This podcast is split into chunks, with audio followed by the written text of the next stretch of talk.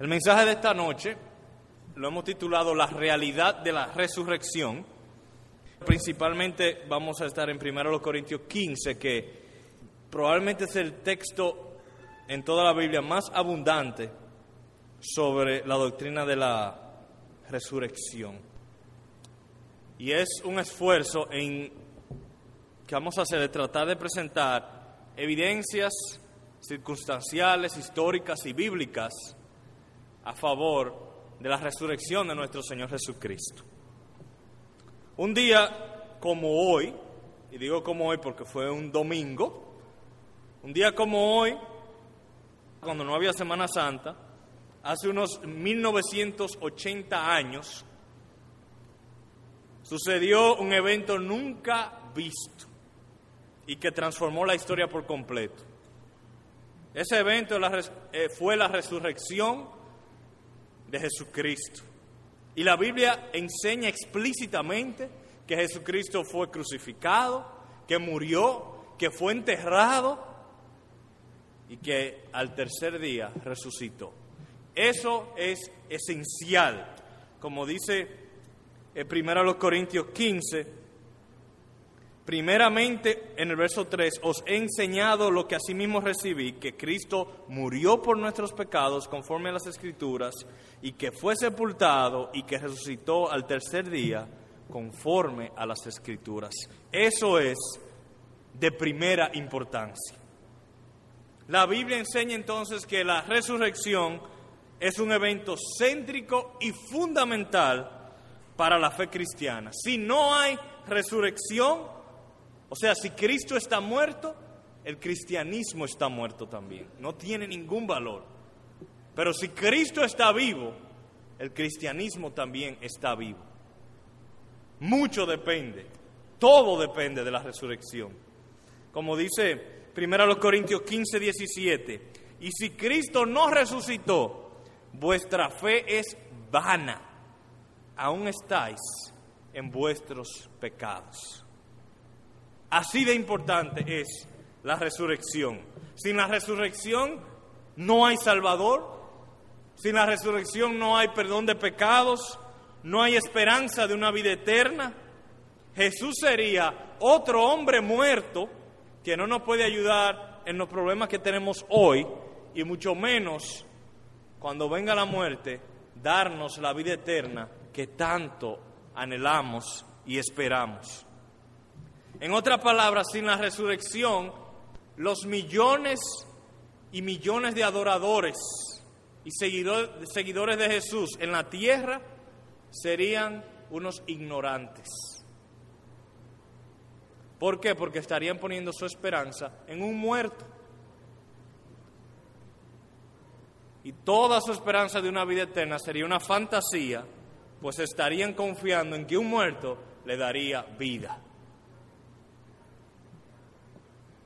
Es una doctrina entonces sumamente importante, pues toda la fe cristiana depende de que Cristo haya resucitado, toda la fe cristiana. Sin eso, nosotros somos un club social, no más de ahí.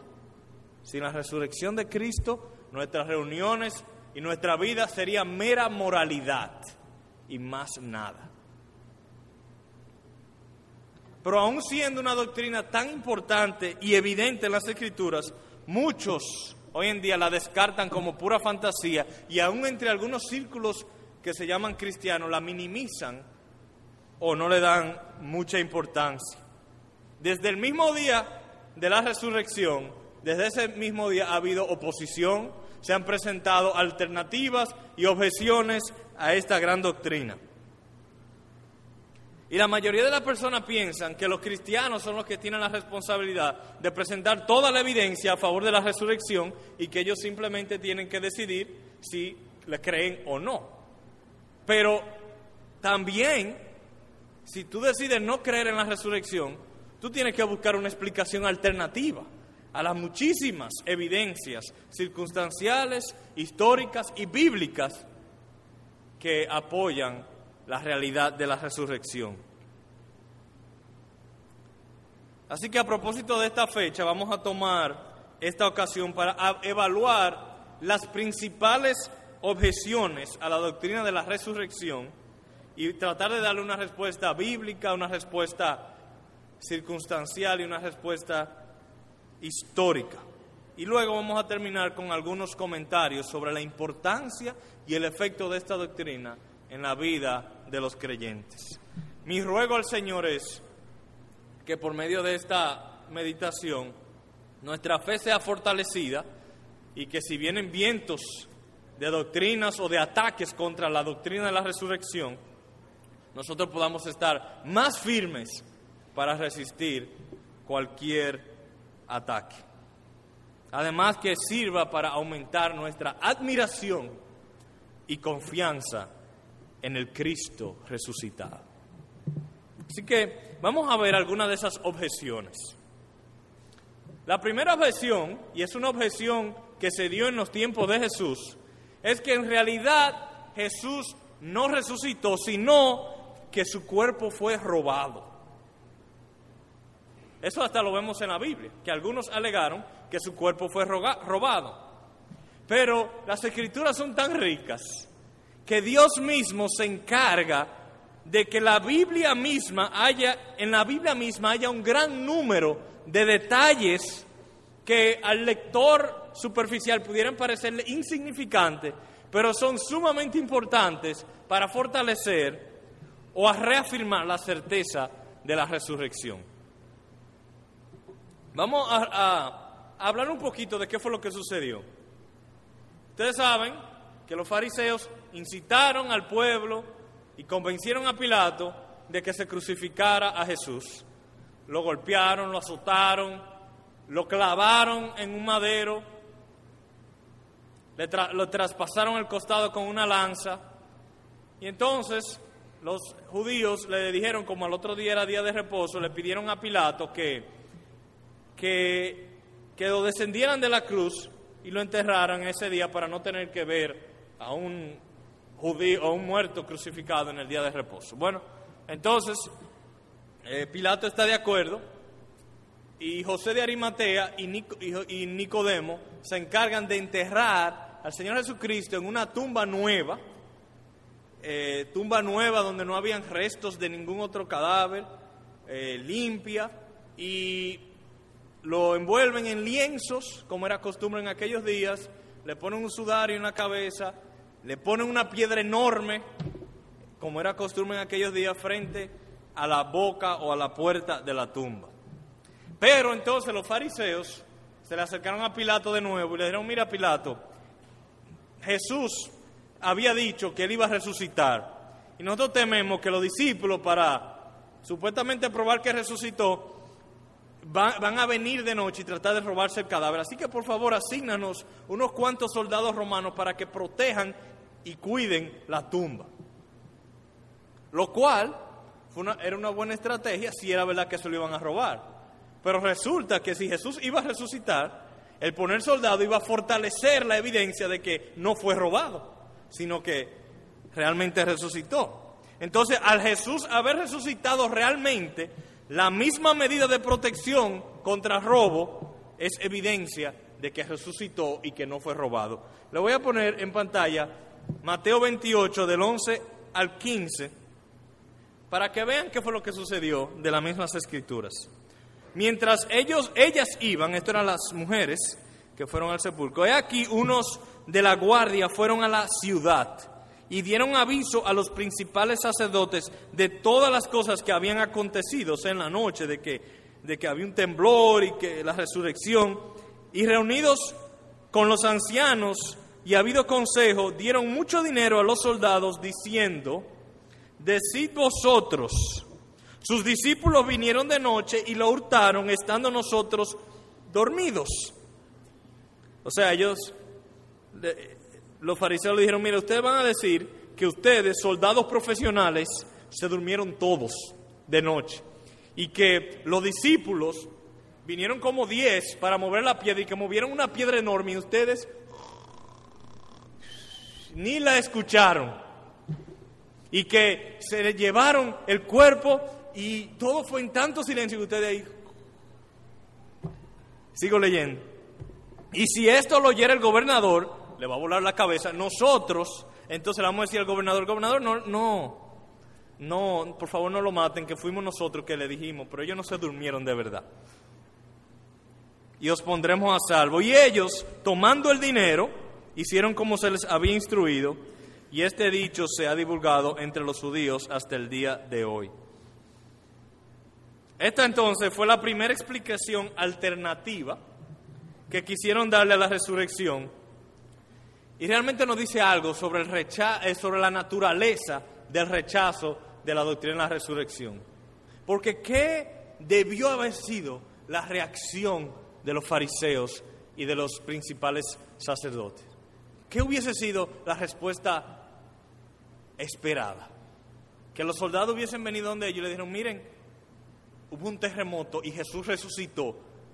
¿Qué hubiese sido lo normal? Decir, ¿cómo? Nos equivocamos, matamos al Hijo de Dios. No puede ser. Pero ¿qué fue lo que ellos hicieron? Ante la evidencia de testigos neutros, como eran los soldados romanos, que no eran creyentes ni seguidores de Jesús, ¿qué ellos hicieron? Siguieron endurecidos y siguieron tapando la verdad con más mentiras. Y así muchas personas hoy en día tapan la verdad y las evidencias abrumadoras de la doctrina de la resurrección con la dureza de su corazón. ¿Por qué? Porque el creer en la resurrección tiene, tiene implicaciones. Si Cristo resucitó, también lo que Cristo dice en otras partes es verdad. Otro detalle bíblico, de esos detalles que a veces pasamos por desapercibido, pero que son muy iluminadores en cuanto a esto de que si se le robó el cuerpo o no, lo encontramos en Juan 20 del 5 al 7. Noten esto. Esto fue cuando Pedro, Simón Pedro y Juan llegaron a la tumba. Y bajándose al mirar, vio los lienzos puestos allí, pero no entró. Luego llegó Simón Pedro tras él y entró en el sepulcro y vio los lienzos puestos allí y el sudario que había estado sobre la cabeza de Jesús, no puesto con los lienzos, sino enrollado en un lugar aparte. Como era costumbre en aquellos días, todo el cadáver fue enrollado en lienzos y también la cabeza con un sudario. Y yo no conozco mucho sobre la profesión de robar cadáveres, pero yo me imagino que si hay una tumba rodeada de centuriones y de soldados romanos, y yo voy con unos 10 amigos a robar un cadáver, yo no me voy a preocupar mucho por desenrollarle todos los lienzos al cadáver y por coger el sudario y, y decir, espera un momento que tengo que organizarlo y enrollarlo y ponerlo por aquí. ¿Qué es lo más lógico? Vamos a coger ese cadáver y salimos corriendo con todo el lienzo y sudario, si se lo hubieran robado. Pero no, los lienzos quedaron ahí y el sudario no solamente quedó ahí, sino enrollado, bien organizadito. Además, más de 500 personas testificaron que vieron a Jesús después de resucitado. O sea que si, si se lo hubieran robado, hubiera sido un poco difícil verlo vivo después de su resurrección. Así que esa es la primera objeción o la primera el, primer intento de darle una explicación alternativa a la resurrección de Jesús. Pero hay otra.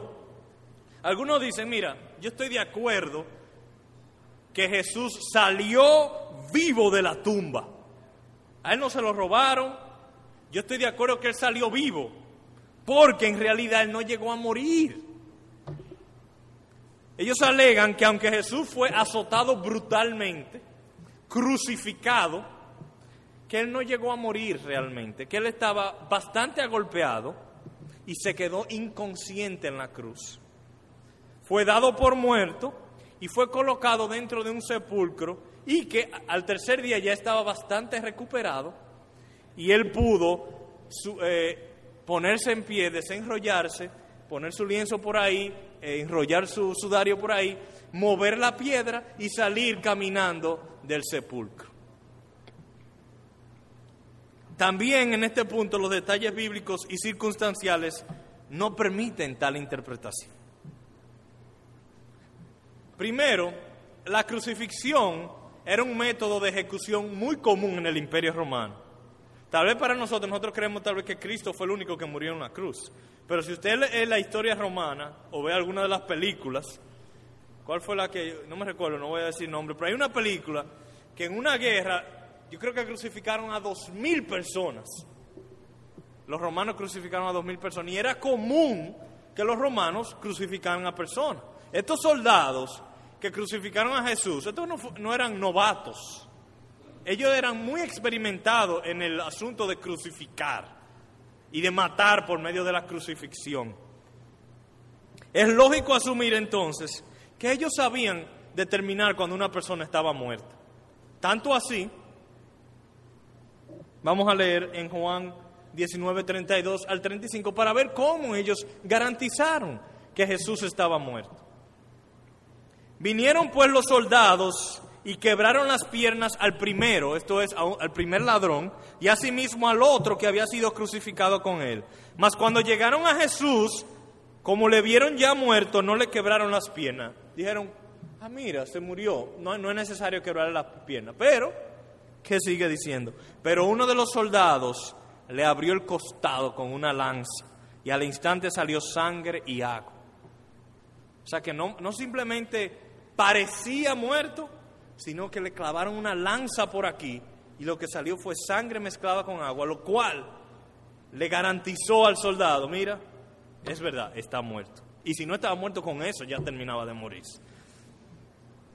Así que, suponiendo que aún los azotes y la crucifixión y la lanza no hubiesen sido suficientes, eh, además estuvo el hecho de quién iba a mover la piedra. Porque cuando las mujeres iban al sepulcro, una de sus preocupaciones, dice la Biblia, es que aunque ellas eran como cuatro o cinco, ellas no tenían nadie que le iba a mover la piedra. Entre cinco mujeres no iba a ser posible. Mucho menos un hombre recién crucificado, con una lanza que le había traspasado el costado iba a poder levantarse tres días después y mover esa piedra desde adentro. Así que hemos visto dos explicaciones alternativas, dos objeciones que entiendo no son muy coherentes ni muy razonables. Una tercera es que algunos dicen que fue una alucinación o fue superstición de parte de los seguidores de Jesús. En otra palabra, hay algunos que dicen, no, no, no, no, eh, es verdad que no se lo pudieron haber robado, porque la tumba estaba protegida por soldados, y además ellos dicen que Jesús se le apareció. Tampoco un hombre pudo haber sobrevivido la crucifixión romana, eso es absurdo, pero esas supuestas apariciones de Jesús no fueron más que alucinaciones de sus discípulos. O sea que ellos lo que dicen es que las muchas veces que Jesús supuestamente le apareció a sus discípulos eran más bien alucinaciones. Y si solo una persona hubiese sido testigo de la resurrección de Jesús, tal vez eh, esta alternativa sería bastante aceptable. Vamos a decir que solo Pedro hubiese sido testigo y todos los demás hubiesen tenido que creer el testimonio de Pedro, pues esta interpretación hubiese, hubiese sido aceptable. Pero las alucinaciones tienden a ser de carácter privado. En otra palabra, es muy difícil que, por ejemplo, todos nosotros tengamos la misma alucinación al mismo tiempo. ¿Verdad? Las alucinaciones no funcionan así. Fulano puede tener una alucinación o otra persona puede tener otra alucinación, pero que varias personas tengan la misma alucinación, eso, e, eso no funciona así. Además, las supuestas alucinaciones se detuvieron todas juntas a los 40 días. Después que él ascendió a los cielos, más nadie dijo que lo volvió a ver. Entonces tampoco las alucinaciones funcionan de que uno la controla y la paga cuando uno quiera. Pero en, los testimonios de estas personas, ellos dicen haber visto a Jesús Muchas personas, muchas personas juntos lo vieron a Jesús y además después de los 40 días no lo volvieron a ver jamás. Otros dicen no tanto alucinaciones, sino supersticiones. Yo diría que esto es probablemente la, la interpretación más común. Algunas personas dicen, bueno, mira, lo que sucede es, nosotros hoy somos modernos y conocemos mucho de la ciencia y, sabemos eh, cómo son las cosas. Pero en ese tiempo la gente tenía muchas supersticiones y creían en todas esas cosas de los muertos y creían en muchas, muchas fantasías que hoy en día ya sabemos que no son verdad. En otras palabras, la persona piensan que la gente de antes era un poco más estúpida que nosotros y que estaban más inclinadas a creer en mitos y en leyendas o en milagros como el caso de la resurrección. Y esto es a lo que C.S. Lewis le llama arrogancia cronológica. Esto es que nosotros tenemos la, tendencia hoy en día a pensar que la gente de antes era bruta y que nosotros somos los iluminados. Que la gente de antes no pensaba tan lógicamente como nosotros.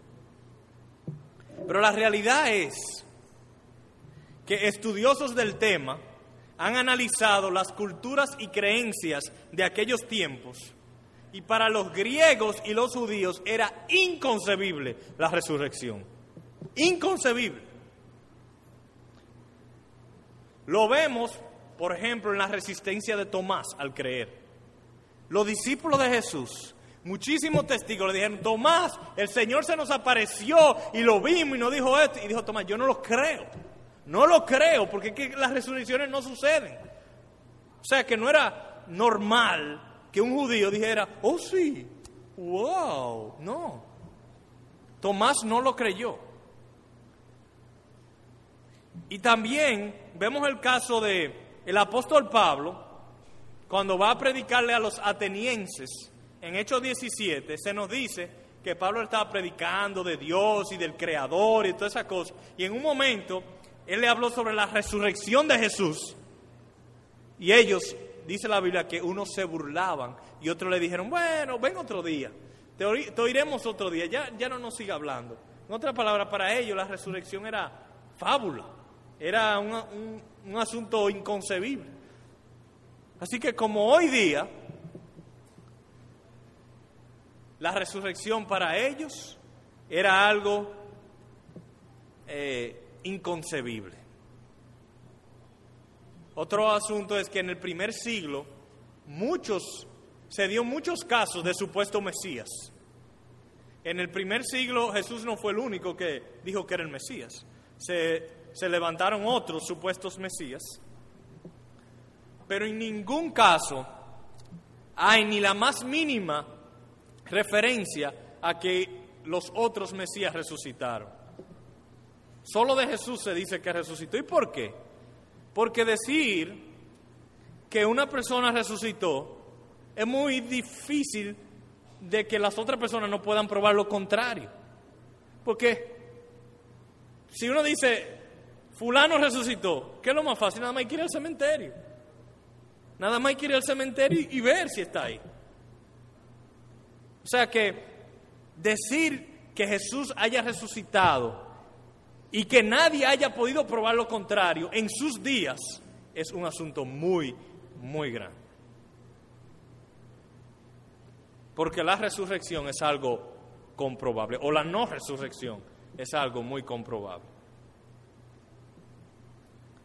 Y además, en cuanto a las supuestas alucinaciones o supersticiones, las escrituras han, eh, han dado muchos detalles que obligan a concluir que Jesús resucitó y apareció a diferentes personas en cuerpo físico y no meramente como un fantasma, un espíritu o lo que sea. Por ejemplo, la Biblia dice que sus discípulos se aferraron de sus pies. La Biblia dice también que María Magdalena se aferró de sus vestidos y no quería que se fuera. La Biblia dice que Tomás tocó sus heridas y también dice que comió pescado. Y los espíritus no comen pescado. Así que hemos visto tres supuestas alternativas o, o supuestas objeciones a la, a la doctrina de la resurrección de Jesús. Y vamos a ver una última. Y es, por último, otra explicación alternativa es que simplemente algunos dicen que los seguidores de Jesús se pusieron de acuerdo para mentir sobre la resurrección, que básicamente eran unos charlatanes y que se inventaron una nueva religión y se inventaron que Jesús resucitó y, se pusieron de acuerdo y hasta el día de hoy nosotros todos estamos creyendo esa gran mentira. Pero a, a eso hay algunas evidencias circunstanciales y también bíblicas que simplemente le salen al frente. Primero, los discípulos fueron transformados por la resurrección. Si yo me invento una mentira, yo pudiera engañar a otros, pero por lo general las mentiras mías no me transforman a mí. Podrían transformar a otro, pero no a mí. Y una cosa que vemos es que antes de la resurrección los discípulos eran muchas veces cobardes, hombres temerosos. Tenemos el caso de, de Pedro, que una sierva, vamos a decir una niña de 16 años, le dijo, ah, pero tú eres nazareno. Y él se metió en miedo. No, yo no conozco a ese hombre, nada, no. Miedo le dio a Pedro. Hubiese sido imposible entonces que después que Jesús murió, de repente tomara fuerza y valentía, a menos que él haya visto a Cristo resucitado. Además el apóstol Pablo, el apóstol Pablo era un de los enemigos del Evangelio, probablemente el mayor de todos. Estaba empeñado en acabar con el Evangelio y el nuevo camino, como él le llamaba. Pero ¿qué pasó? Él tuvo un encontronazo con el Cristo resucitado y eso lo cambió completamente. Él vio a Cristo, eso fue lo único probablemente que lo podía haber cambiado. Él vio a Cristo. ¿Cómo se explica ese cambio? si no fue que él mismo vio a Jesucristo. Que un enemigo se ha transformado en su mayor promotor, solo haber visto a Cristo resucitado. Como dice, como dijo Blaise Pascal, yo le creo a los testigos que le vuelan la cabeza. En otras palabras, tú pudieras ser testigo, pero si tú eres un testigo que está dispuesto a que te corten la cabeza, defendiendo lo que tú dices, ahí yo entonces empiezo a creerte. Y con los discípulos, ellos no solamente hablaron, no solamente dijeron que Jesús resucitó, ellos lo confirmaron con sus vidas. Casi todos los apóstoles y líderes de la iglesia cristiana del primer siglo perdieron su vida por causa de su fe. Es difícil creer que tal sacrificio se haga para defender una mentira que ellos mismos se hayan inventado.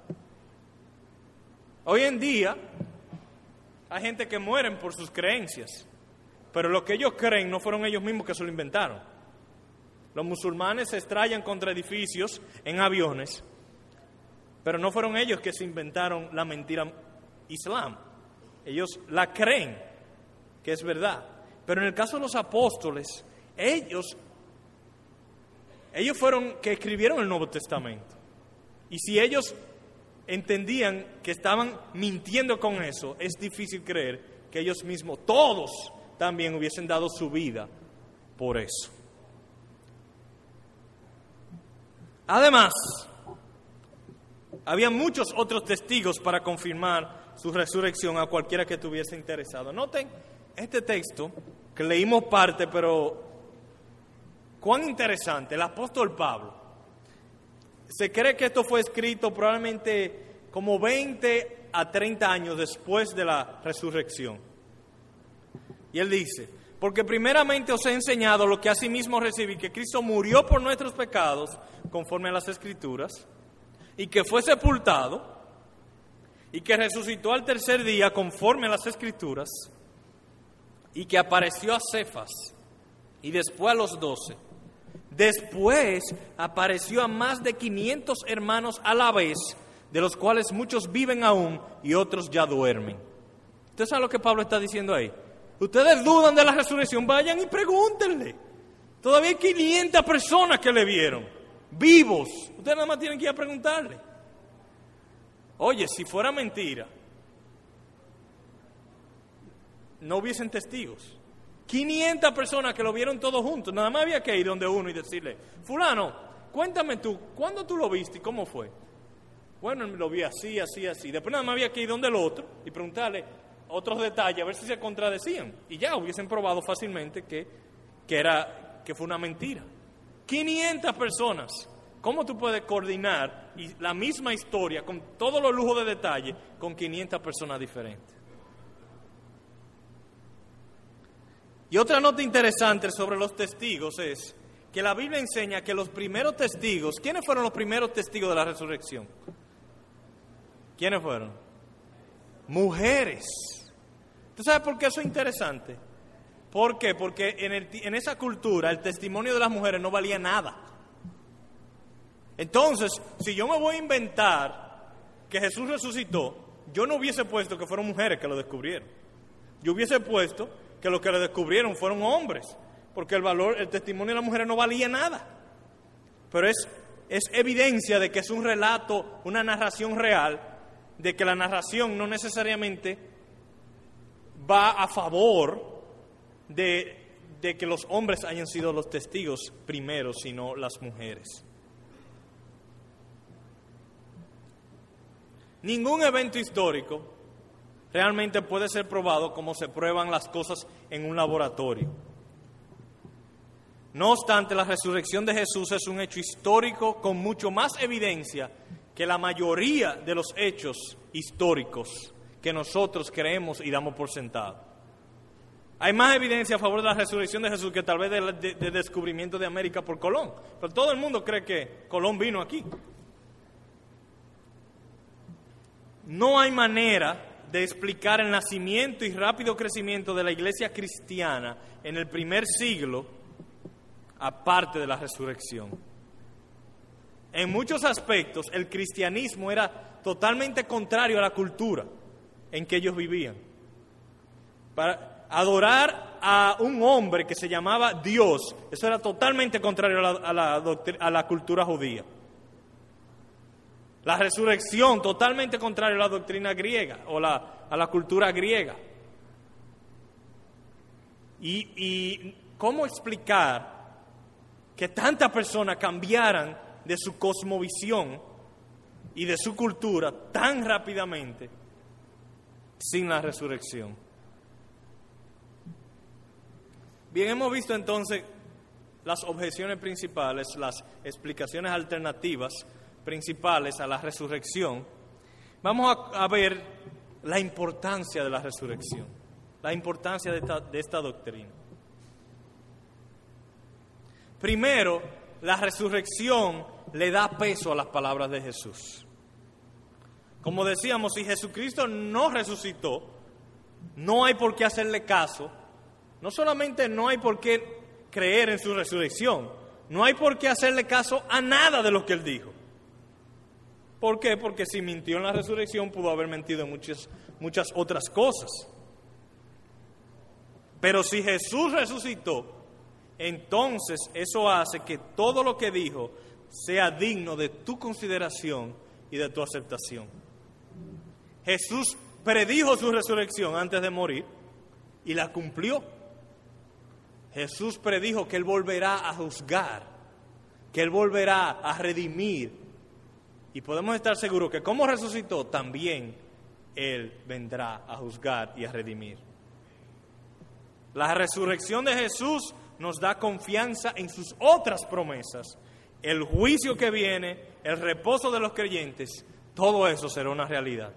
Hechos 17, 30 y 31 dice, pero Dios, habiendo pasado por alto los tiempos de esta ignorancia, ahora manda a todos los hombres en todo lugar que se arrepienta por cuanto ha establecido, ha establecido un día en el cual juzgará al mundo con justicia por aquel varón a quien designó, dando fe a todos con haberle levantado de los muertos.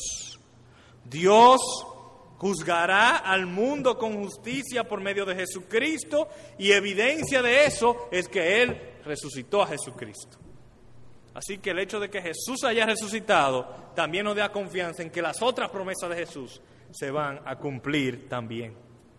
Además, la resurrección de Jesús es garantía de nuestra resurrección. Dios nos promete a los creyentes que la muerte no es nuestro fin, sino que en el día final todo el que ha creído en el Hijo de Dios será resucitado. Y por esto no es solo una promesa por cumplirse, sino que en Cristo ya se ha empezado a cumplir esa promesa. Y eso garantiza que se va a cumplir en nosotros también. Dice 1 Corintios 15, del 20 al 23. Mas ahora Cristo ha resucitado de los muertos. Primicias, o sea, el primer fruto de los que durmieron es hecho. Porque por cuanto la muerte entró por un hombre, también por un hombre la resurrección de los muertos. Porque así como en Adán todos mueren, también en Cristo todos serán vivificados pero cada uno en su debido orden, Cristo las primicias, luego los que son de Cristo en su venida. Así que la venida de la resurrección de Cristo es garantía de nuestra resurrección también. No es solo promesa, ya es promesa que se está cumpliendo también. Y finalmente, la resurrección de Cristo nos fortalece en medio de las aflicciones. La resurrección le da sentido a nosotros vivir luchando, a resistir las aflicciones, a resistir las tentaciones, a perseverar hasta el fin, sabiendo que la lucha no es en vano. Muchos de nosotros, hermanos, yo estoy consciente de esto, hemos pasado o estamos ahora mismo pasando por tiempos de grande adversidad y aflicción. Ese fue el caso del apóstol Pablo. Él fue azotado, apedreado, encarcelado, se burlaron de él, todo tipo de persecución. ¿Y por qué no abandonó la fe? ¿Por qué no simplemente se fue a su casa y dejó esto? ¿Y por qué nosotros, tú y yo, no nos vamos simplemente a, a nuestra casa y dejamos esto?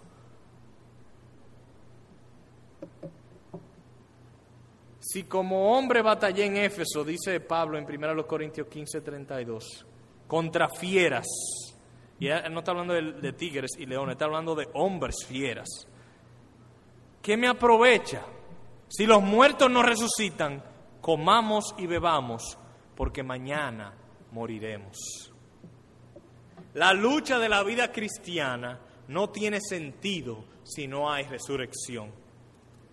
Si lo único que hay es esta vida, si lo único que hay son los 50, 70, 90 años aquí en esta tierra, no tiene sentido vencer la tentación. No tiene sentido resistir la tentación. No tiene sentido tratar de salvar mi matrimonio. No tiene sentido tratar de, de obedecer a Dios. Mejor comamos y bebamos porque la vida es corta. Pero como Cristo resucitó, nuestra resurrección también es seguro. Así que si estás pasando por grandes pruebas y no sabes si vas a resistir hasta el final, mira a tu Cristo resucitado. Pon tu vista en Él. No dejes de mirar su resurrección y tu resurrección prometida. Todo esfuerzo, toda lucha, toda prueba tendrá sentido cuando estés vestido de, ese cuerpo glorificado y estés viendo el rostro de tu Señor. No te rindas, mi hermano. Como dice el último versículo del capítulo 15, el verso 58, en conclusión de todas esas doctrinas de la resurrección, Así que hermanos míos amados, estad firmes y constantes, creciendo en la obra del Señor siempre, sabiendo que vuestro trabajo en el Señor no es en vano. ¿Por qué no es en vano? Porque hay resurrección de los muertos. Hay bastante evidencia entonces a favor de la resurrección que lo confirma como hijo de Dios.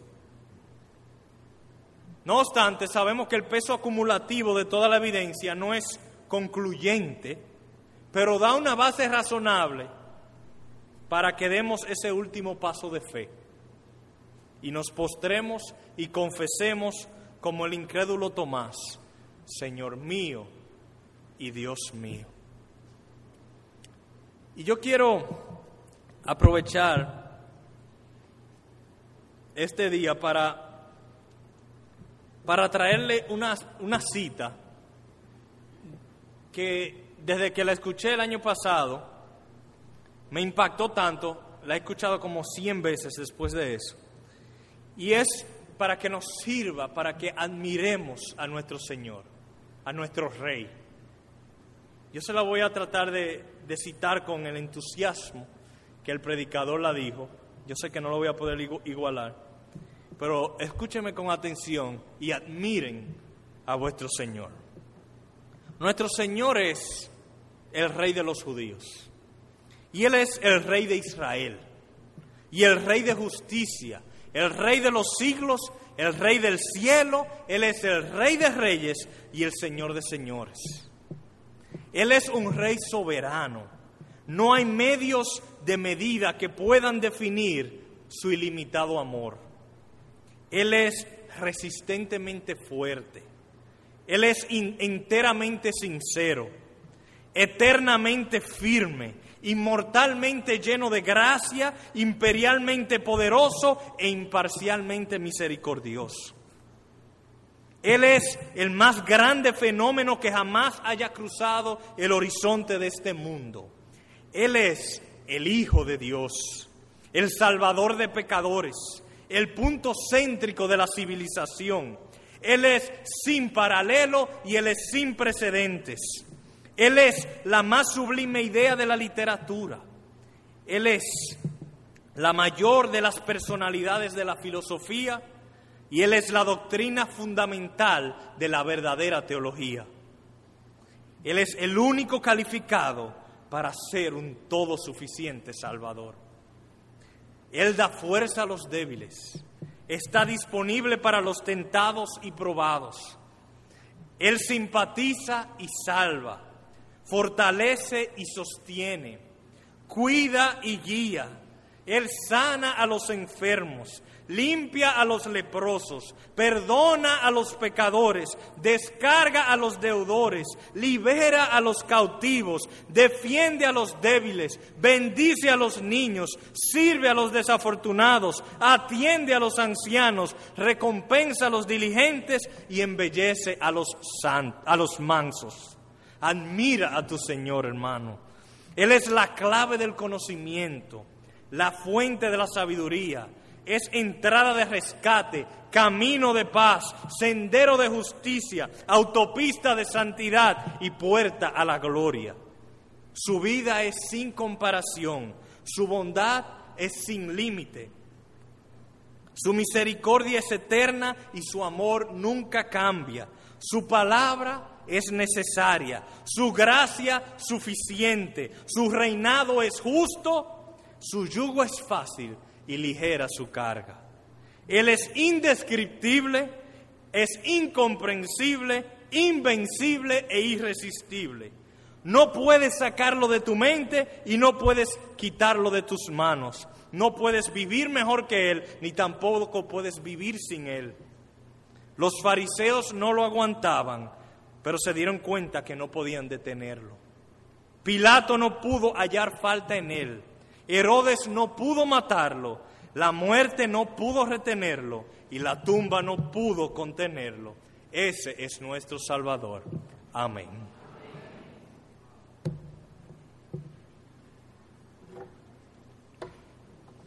Señor Jesús, nos gozamos en tenerte como nuestro Salvador. Qué gran privilegio es para nosotros tenerte como nuestro Rey. Qué gran placer y deleite es hallar refugio en ti. Tenerte a ti, compasivo, poderoso, amoroso, misericordioso, clemente y poderoso para vencer la muerte. Confírmanos en tu palabra, Señor, y fortalécenos en la esperanza de la resurrección y de la vida eterna. Ahora, Señor, concédenos una vez más recordar tu muerte y tu resurrección, una vez más proclamarla al mundo y hacerlo admirándote. Amén. Hermanos, la muerte, la, la Santa Cena fue instituida por nuestro Señor Jesucristo antes de morir para que recordáramos conscientemente lo que Él hizo por nosotros.